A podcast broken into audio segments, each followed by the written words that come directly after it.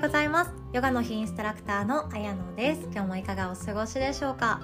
私は現在ですねオンラインヨガだけインストラクターのお仕事をさせていただいていて教室レッスンはもう桂先生にお願いしまくっている状態なんですよね。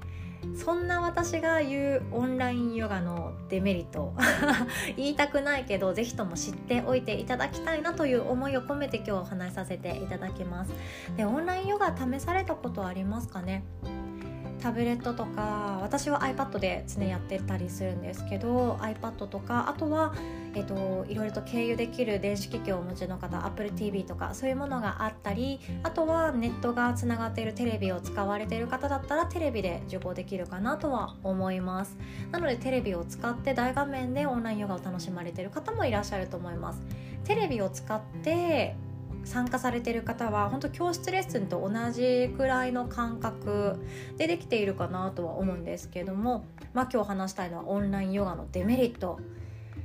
いや言いたくないけどぜひとも聞いてください。で3つあげましょう。えっと1つ目はですね触ってもらえない。2つ目は生活音。3つ目は自分のモチベーション次第。っていうことになっていきます。でオンラインヨガのデメリット1つ目の触ってもらえないっていうことなんですけどいや私はこれが一番大きいと思います。逆に言うとヨガ教室に行くメリットっていうのは先生に触ってもらういわゆるアジャストっていうものなんですけども太ももの外側はこっちに落としてくださいとかダウンドッグだったら太ももの下ぐらいからグイってちょっと上後ろぐらいに向かって引き上げられたりすることもあるかなって思います。あとそれとか肩甲骨はこっちですよ。二の腕の筋肉はこっちですよ。首はここはこうしてください。ふくらはぎはこうです。っていう風に触ってもらえるこれが一番のメリットなんですねでヨガのアーサナって自分で自分の意思を使って自分の筋肉を外旋内旋させるとかいろんな動きをさせていくその過程が一番面白いところで自分の体に大集中全ての集中をしているのでその間脳っていうのはいろんなところが休めることができてまどろみっていうのを最後感じることができるっていうような仕組みになっていたりもします。なのでこの体の動かし方っていうのがとても大事なんですよね。ダウンドッグ一つについても先生次第であこ今日はこっち触るんだとかあ今日はこんな感じで触ってくれるんだとかいろいろあると思うんですよね。なので教室のヨガで触ってもらえないっていうところもコロナ禍で増えているそうなんですけどそれはちょっともったいないかなとは思います。ななのでね私の場合はその本当画面に手を入れて生徒さんの体を触れるような機会というかもうそれどこでもドアになっちゃうんですけどそれがあったらもうオンラインヨガ最高って思うんですよね。なので触れないがゆえにいやじゃあもうちょっとお尻の筋肉をこうして動かしましょうとか肩甲骨をこっちの方向に動かしてくださいとかもひたすら声で伝えるっていうことしかできないのでそこがオンラインヨガのデメリットかなと思います。教室レッスンを1回だけ受けてあとはオンラインレッスンにしようかなっていうのはいいと思うんですよ。正しく先生に教わって筋肉とか骨の動かし方向きとかをちゃんと理解してからオンラインヨガであとは自分で自分を整えていくっていうのはめちゃくちゃメリット大きいと思います。で2つ目の生活音。あとはですねこれ生活環境とか視界に入ってくるものたち。これデメリット大きいと思います。ヨガ教室ってもう都内とかだったら本当内装もねシンプルで無垢な感じとか多いですよね。床がとても肌触りのいい多くの床でで壁は漆喰でブルーグレーとかグレーとか落ち着いた配色をして天井の照明も暖色系でライトがだんだんシャバーサナの時に暗くなっていくとかあとだったら音響設備とかをしっかり整えられていらっしゃる教室もあったりしますよね。なのでそこの空間でヨガを全集中させてやるっていうのはめちゃくちゃ効果あると思います。言ってる自分も楽ですよね。いろんなこと考えなくて済むので。で私たちって視界に入ってきたらそれに連動することをどんどん考えてしまいます。例えば今私だったら机にの前でソファーに座って喋っているんですけれどもテレビがまず視界に入ってきます。そうするとああのドラマ録画してたの忘れてたとか頭の中で浮かびますよね。あとその隣に子供のおもちゃがあるのでいやまた片付けてないじゃんっていう発想になったりそのもうちょっと向こうには子供のピアノとかピアノのレッスンバッグとかがあるからあ明日そういやピアノのレッスンだったら練習させなきゃなとかそういう思考にもなったりしますよね。でキッチンが視界に入ってくると「あ今晩何作ろう」とか「冷蔵庫の中何があったっけ?」とかいろんなことが連動してくると思うのでこれはおうちヨガの大きなデメリットの一つじゃないかなと思います。もちろんお部屋が片付いていらっしゃってなんだろう分かりやすくて言うとあの住友林業さんの CM みたいに 大きい窓開放的な窓で明るい日差しが入ってきてお庭も緑もいっぱいですごく心が安らぐなっていうお家に住まれてる方はオンラインヨガ最高にいいと思いますよ。もうこれは教室に行く理由がないと思います。なんですけども大抵の方だったら自分の家具とかを動かしてヨガマットを引いたりとかヨガマットを置いてタブレットかなんか画面を置いてその向こう側はいつもの自分の日常が広がっている生活空間だったらそこが気になる人はちょっと辛いかもしれないです。まあこれもだんだんね気にならなくなっていくとは思います。自分だけの世界に上手に集中できる空間っていうものを作っておきましょう。でもっと言うと散らかってる方が落ち着く人もいますよね。物があのある程度適当に置かれている空間だからホッとするとか片付か片付きすぎていて物がなくなってシンプルでもう本当に住宅展示場の状態の家で落ち着かないという人もいたりすると思うんですよね。そういう人たちからしたらその自分のいつもの空間っていうのは落ち着いてホッとしながらヨガができるかなとは思います。で3つ目自分のモチベーション次第。これも大きいデメリットですよ。ヨガ教室行くとグループレッスンがほとんどだと思うんですよね。まあ少ない時でも34人とか多い時でもまあ今は人数制限してると思うんですけど私の時だったら、えっと、123人とか20畳ぐらいのお部屋でやっていたかなとは思います。でもそんな時にね自分が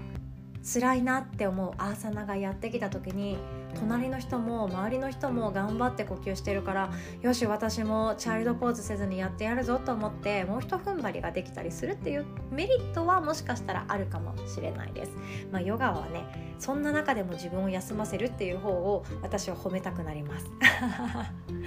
ですがそう頑張りたくなるしあとはモチベーションが維持しやすいですね友達とか行った先で毎週会ってると仲間が増えたりもするのでいやじゃあまた来週ねバイバイっていうような友達とか仲間ができるっていうだけでも女性は特に続ける価値があるかなって思いますあとはウェアとか周りの人が可愛いウェア着てたらあ私も新しいレギンス買おうかなとか。でレギンス買ったらレギンス買ったでまた履きたくなるからヨガをするとか。そういういい循環にもなったりするので周りの人とのコミュニティっていうのは簡単に生まれやすかったりし,、ま、しますよね。でオンライン飲みとかしたことありますか？オンライン電話とかね。1対1だったらいいんですけどオンライン飲み私本当に大嫌いで。もうやらないようにしてます。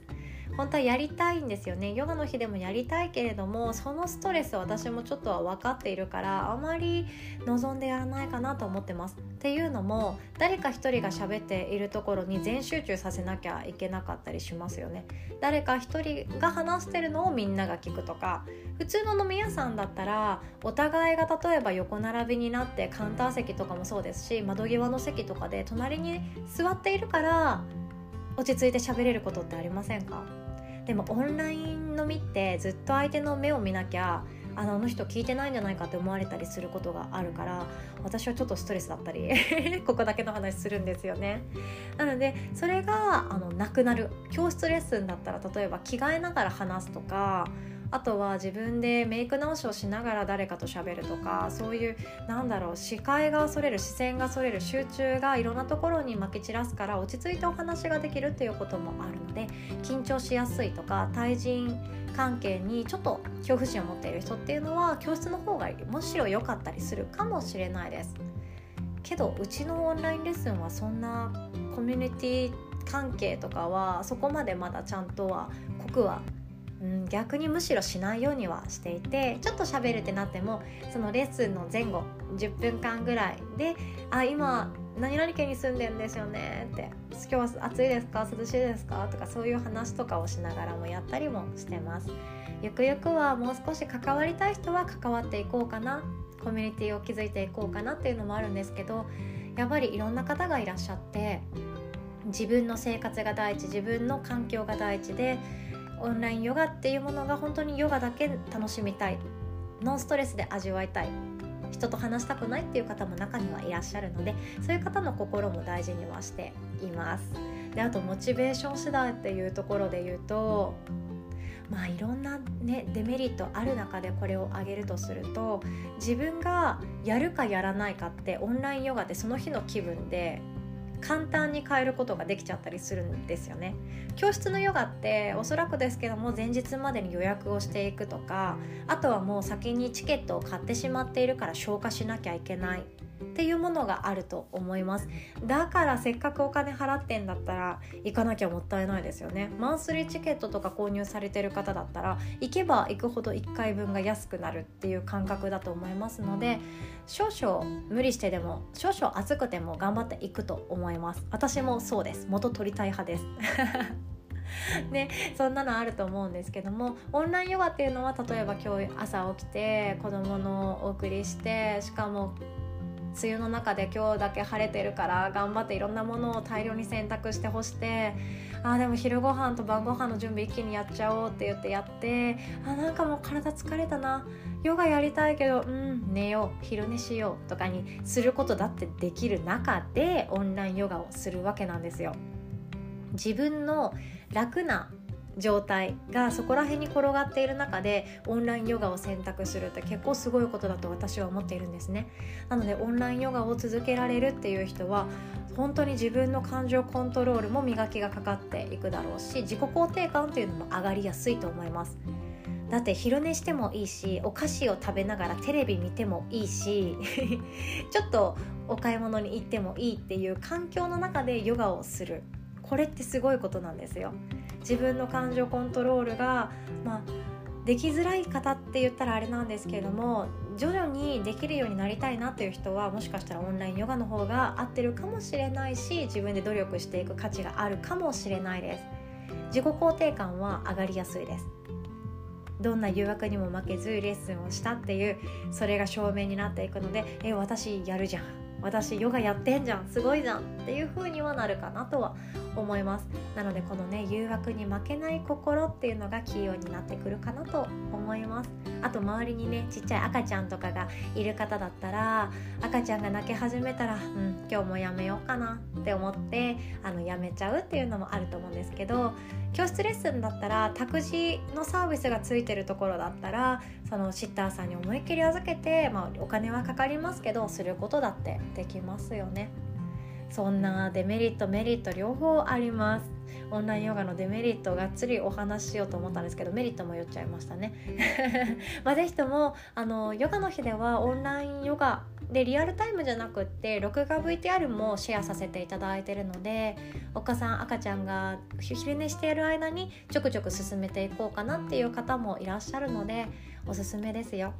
自分に合ったものを探していきましょう。そしてそのデメリットを知った上で是非とも体験レッスン来てくださるととても嬉しいです。もうデメリットばっかり言ってねメリットをそこまで言ってはいないんですけれどもデメリットを知っておくってとても価値があります。どんな習い事どんないい話があってもデメリットが何かって知らないと後から後悔することってとても多いと思うんですよね。幼稚園選びとかもそうじゃないですか。こんな給食美味しい給食が出ますよとか先生たちは若くてこんないい対応してくれます。思いっきり元気いっぱいに遊んでくれますとか連絡は全てオンラインで行いますとかめちゃくちゃメリットばかりを知っていてもデメリットって先に教えてもらえないことの方が多くって入ってからえこんなはずじゃなかったのにえこんなことあんのとかデメリットっていうのはやってみなきゃわからないことが多すぎるので嫌になることって多いと思います。なのでぜひともオンラインヨガのデメリット先に知っておいてください。ください。最後までお聴きくださりありがとうございます。今日も素敵な一日をお過ごしください。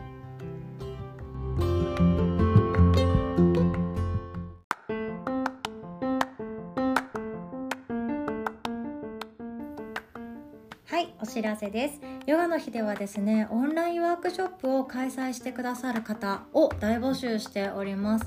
もうテーマはですねヨガの日のオンラインであなたの好きをワークショップにしませんか？ということで好き。ラブの方ですよ好き。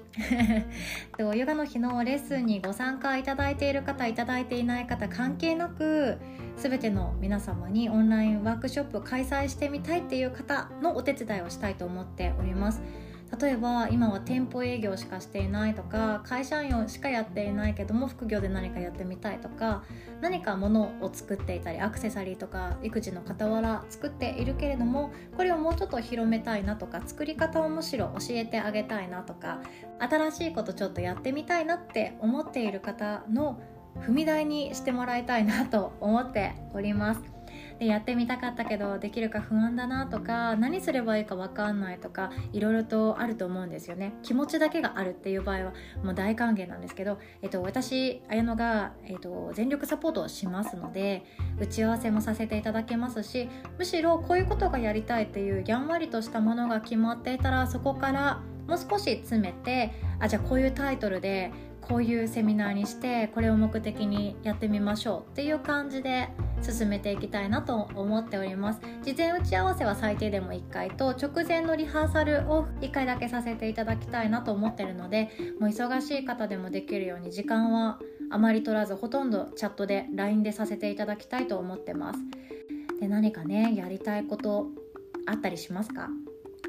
誰かの役に立ちたい誰かの興味関心を生み出したいとかおうち時間を有意義にしてあげたいとかお悩みを解消したいとか目的とか内容はもう自由です。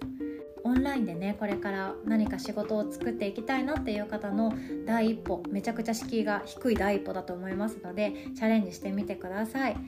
時間は本当自由です。1時間前後とかでも全然いいですし30分とか1時間半とかでも全然いいです。お礼としてですね Zoom プレミアムの1ヶ月分のプランもしくはお好きな動画セットから2つプレゼントさせていただきたいと思っております。興味ある方はですね概要欄にリンク貼っておきますので詳細チェックしてみてください。みんながみんな未来に対していろんなことを考えていたりもします。